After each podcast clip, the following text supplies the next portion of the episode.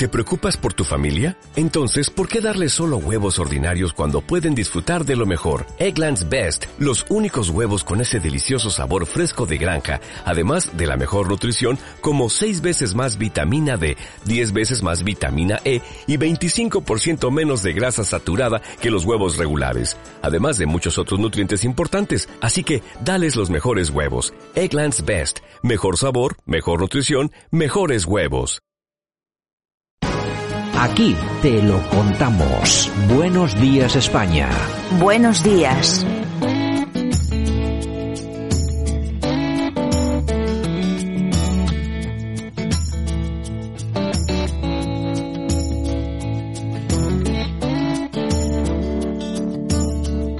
Y nosotros comenzamos hoy nuestra sección del corazón, del corazón del salseo, con lo último de Fito y los Fitipaldis. Se llama su nuevo trabajo Cada vez Cadáver.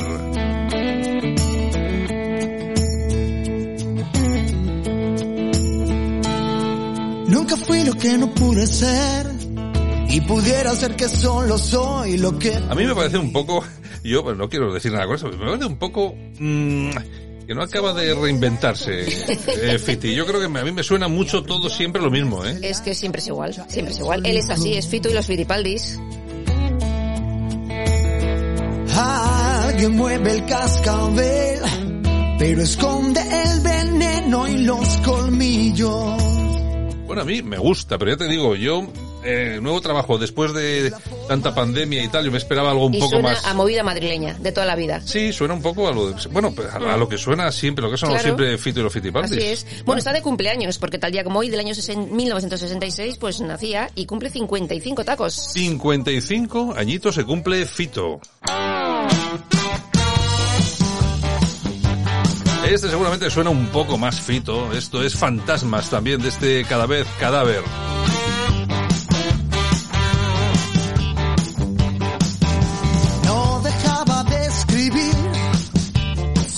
Bueno, Yolanda, ¿qué tenemos por ahí, Yolanda C? Pues el salseo es más de lo mismo, o sea, esto Ah, también, es hoy- como, como sueles decir tú el día de la marmota. Bueno, ya O sabes tú sea, Kiko. Rivera, su prima, la tía, la madre. Cuéntanos. Bueno, Kiko Rivera que ya ha hecho una exclusiva, saldrá la semana que viene. O sea, Bueno. lecturas a golpe de talonario. ¿Cuánto habrá, ¿Cuánto habrá pagado lecturas? Pues, ¿Habrá pagado un... Pues depende cómo Sí. sea la entrevista. Sí, será cañera y que Sí, se prepare sí, la pobre. Anabel. Yo creo que Anabel está siendo muy inteligente, Bueno, callada, calladita. no Es que él dice que Bel- Anabel, su prima, no dice la verdad, pero Anabel dice que ya pasa y que no va a ir detrás de él a pedirle perdón, o sea, y me parece muy bien que haga lo que le dé la gana. Allá yo creo, yo creo que la postura inteligente por parte de Anabel es esa, pasar.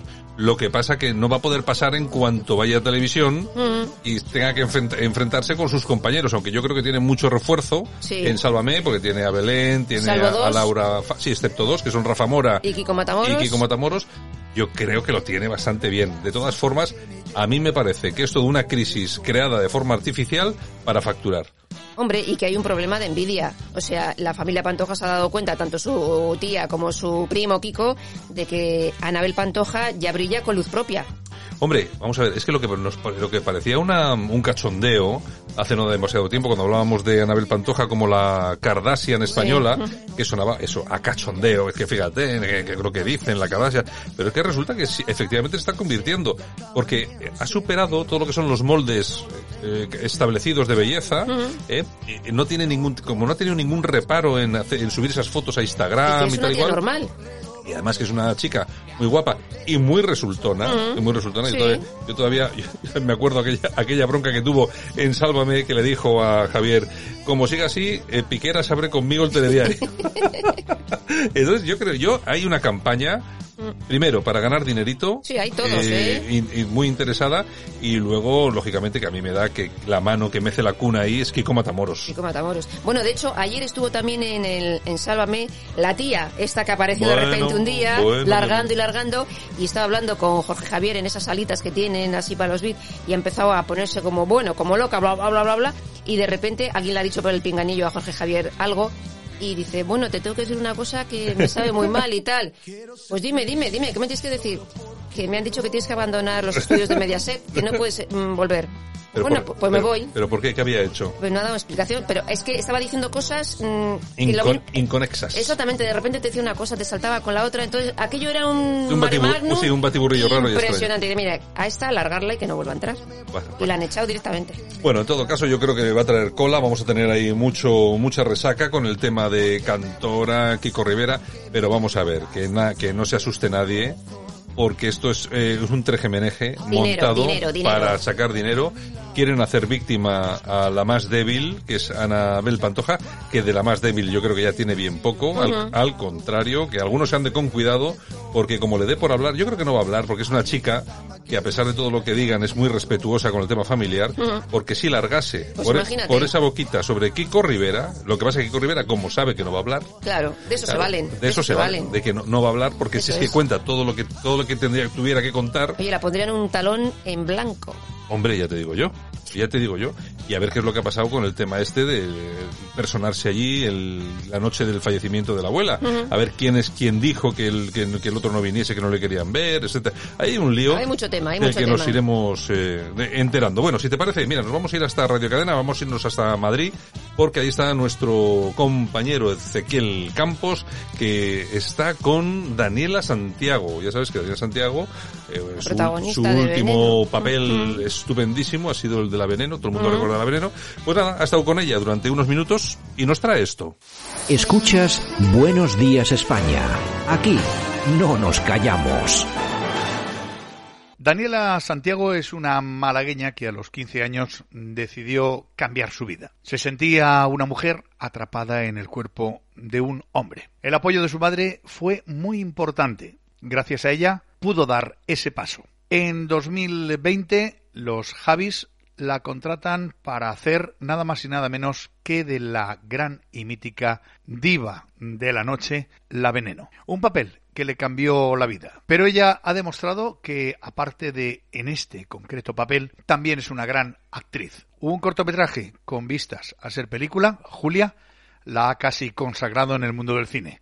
Aquí, en Radio Cadena Española, hemos estado con ella, Daniela Santiago. La conocemos un poquito. Señoras y señores, aquí, esta noche, Cristina, la veneno. Sí, llámame Cristina porque mi nombre no es veneno, es un apodo. Ahora vamos a hablar de la veneno. Su imagen tan distinta a la de hace 10 años. Bueno, pues estamos con Daniela Santiago. Lo primero, un placer que estés con nosotros en Radio Cadena. Eh, Daniela, un cambio fulgurante en tu vida todo esto, ¿no? Bueno, sí, un cambio que ansiaba hace ya muchos añitos y ahora poderlo disfrutar y poder ver que se ha hecho realidad es... Estoy muy feliz. Ha cambiado mucho esa malagueña que se vino a Madrid buscando cambiar. Bueno, ha cambiado pues que antes tenía que dedicarme a los cepillos y a los rulos y ahora puedo dedicarme al, al arte, a la cultura, que es lo que siempre he querido, sí. Vamos a hablar de Julia, que es el largometraje, el, cortometraje que has hecho, porque me ha dicho un pajarito, bueno, me lo ha dicho el director Miguel Ángel, que es muy probable que se haga la película, porque la gente se ha quedado con ganas. Sí, eso, eso me han ido comentando y estoy muy nerviosa, muy feliz porque quiero ver qué se puede sacar de ahí y de trabajar muchísimo con ello y de hacer algo muy, muy bonito. Aquí ahora me he perdido yo un poco porque yo he leído que tenías un proyecto con Almodóvar. ¿Se ha rodado ya o se va a rodar? Se ha rodado ya Madres Paralelas, sale el 8 de octubre en cines. Exacto, es que no sabía si era Madres Paralelas o otro proyecto. ¿Qué tal con Almodóvar? ¿Era tu ilusión, era tu sueño? Porque era tu, tu meta prácticamente. Bueno, mi meta todavía es, hay mucho más, o sea, era una de las metas que he tenido. Eh, trabajar con Almodóvar ha sido maravilloso, he aprendido muchísimo de él y espero poder seguir contando con él en otros proyectos. Aunque ya habías hecho en Todo sobre mi madre, habías hecho un pequeño cameo. Sí, sí. Sí, bueno, fue una cosita muy chiquitita, pero ya tuve con él un primer contacto. Una primera experiencia. Sí, Pues muchísimas gracias por atendernos. de nada. ¿Eh? ¿Eres tú mi fan? Entonces, soy fan mía. Mucho, desde siempre. Pues ahí está esta breve pincelada. Hemos conocido a Daniela Santiago, la intérprete de La Veneno, esa serie que está causando furor, y próximamente en esa película, Julia. Santiago, Yolanda, os dejo con vuestro Buenos días España. Desde Madrid les habló Ezequiel Campos.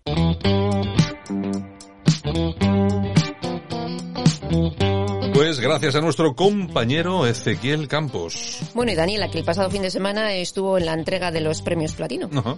Bueno, pues oye, que está ahí eh, funcionando muy bien, aparte de la veneno, Así pues es. que tiene un futuro muy interesante por delante.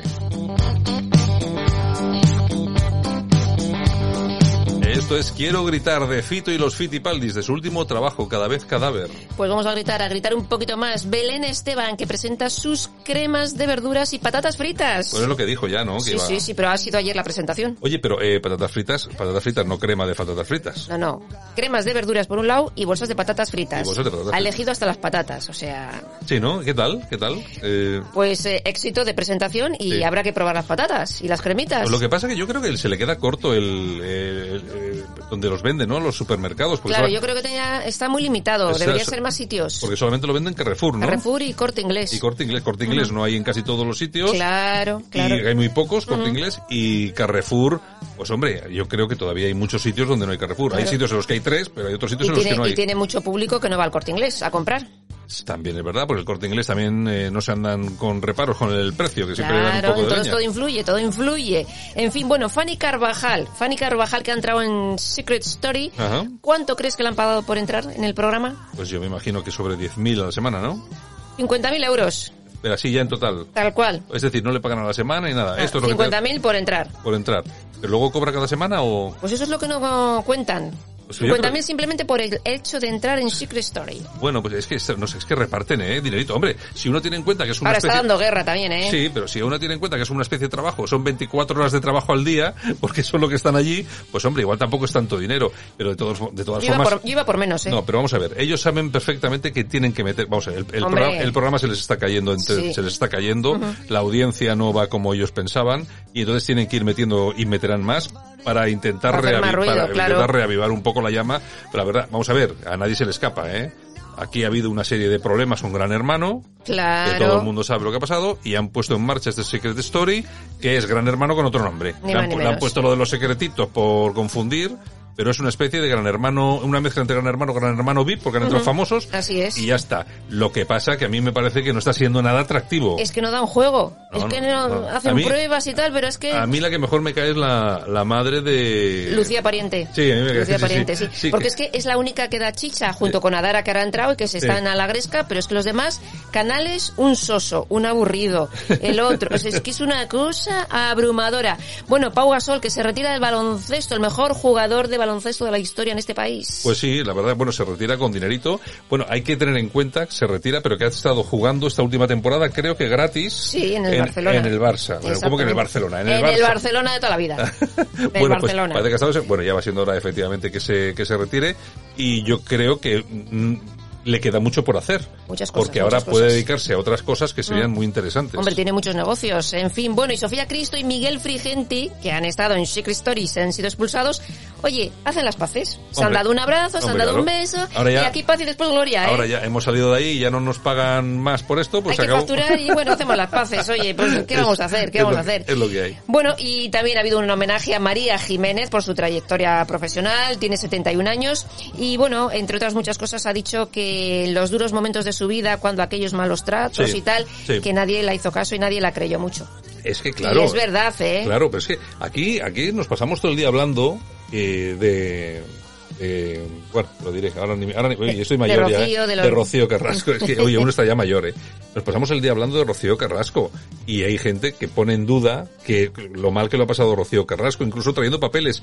Imagínate, imagínate cuando están viendo esta situación personas, pues esto, pues Hace como, 25 años o exactamente, más. que nadie les creía y además que todo el mundo sabía Que había que había, que había, ¿eh? O sea, todo el mundo lo sabía, ¿eh? Yo, Pero bueno, que aparecieran en las portadas de la revista con el ojo morado. Ya te digo. Pero también le pasó a Raquel Bollo, también le pasó a Carmina Ordóñez. Sí, sí, un horror, un horror. Un horror, un horror. Bueno, y nos vamos con Ibai Llanos, que se ha ido de comida con unos amigos al restaurante de Jordi Cruz y dice, ha sido la comida más cara que he pagado en la vida, pero oye, he comido bien, 900 euros. Bueno, bueno, Tres está- amigos, 250 por plato. 250, hombre, es 20 un, platitos ha es de un- gustar. es un restaurante de tres estrellas Michelin en Barcelona, el Lavac, Creo que se Y es llama. lo que cobran las estrellas Michelin. Y es eso, el precio, eh, claro, lo que pasa que es un poco lo que dice el propio Ibai en el, en el vídeo. Bueno, es que esto hay que venir una vez en la vida, tampoco es para venir todos los días. Claro, claro. Y una vez en la Él vida, puede. el que pueda. Él puede. Hay Él- gente que no puede. Él puede, que el otro día descubríamos aquí que se, se pudo ver lo La que, pasta que gana. lo que gana al mes, que son solamente en Twitch 125.000. Como para no pagar 200 euros de una comida. Vamos, vamos. Bueno, y nos vamos. Ah, Nosotros ah, que nos vamos. nosotros-